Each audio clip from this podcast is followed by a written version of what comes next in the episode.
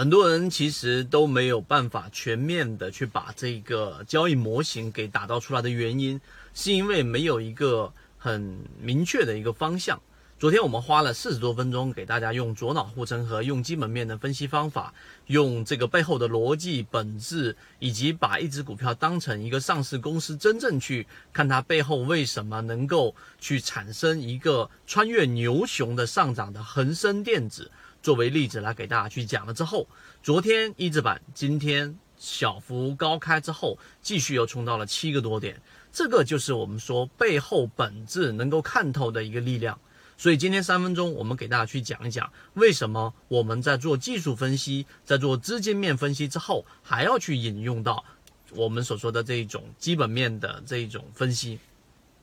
首先，我们先说一说基本面分析里面的左脑护城河这样的一个概念。任何的个股，它实际上本质上就是一个上市公司。当然，如果你以投机的思路去思考，我想投机那就是完全另外一回事了。但是如果你想在市场里面长期的生存，想要用一个比较适合我们 A 股市场的策略生存下去，那么基本面这一块你就是完全绕不开的。为什么？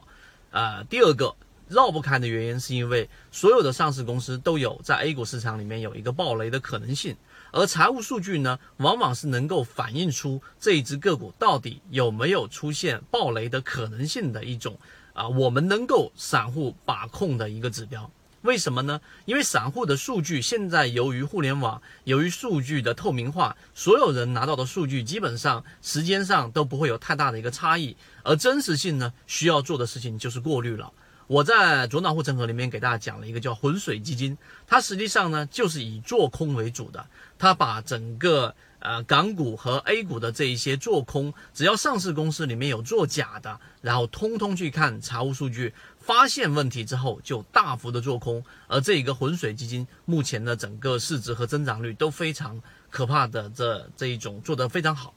那么第三点，我们作为普通散户交易者，基本面护城河到底有什么有实战意义的呢？我就举一个简单的例子，我们说了这。恒生电子为什么能穿越牛熊？因为它是一个软件公司，它的整个呃利润率可以去到百分之九十六。你想想，这是多可怕的一个事情！当然，实际的利润率是达到百分之八十左右，因为软件它的边际成本是在不断降低的，甚至于到后面边际成本甚至为零的这种程度。那这个是它的原因之一。第二个，它在金融行业，在金融 IT，在结算 IT 等等全行业金融牌照上市公司里面仅此一家，这是它在牌照上的一个巨大护城河。我在四十多分钟里面非常详尽的描述了恒生电子为什么还在我们的关注范围之内，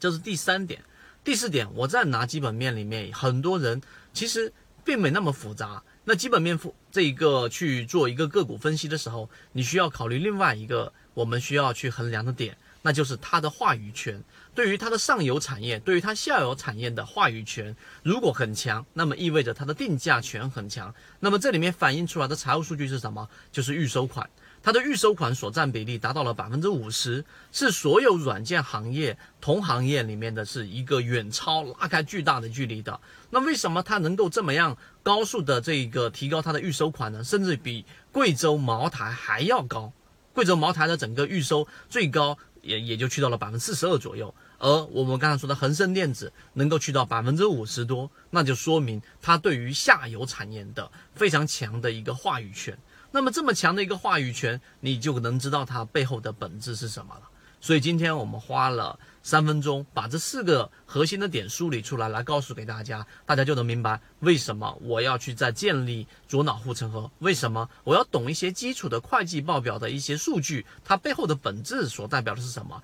然后平常我打开 F 十，我看一下它的财报，看一下它的三季报的这些数据，大致的过一遍，可能你就能够去避开一些雷，甚至于去挖掘出现在一些很好的优质的一些个股。这个就是我们开设左脑护城河这条行线的最根本原因。希望今天三分钟对你来说有所帮助，和你一起终身进化。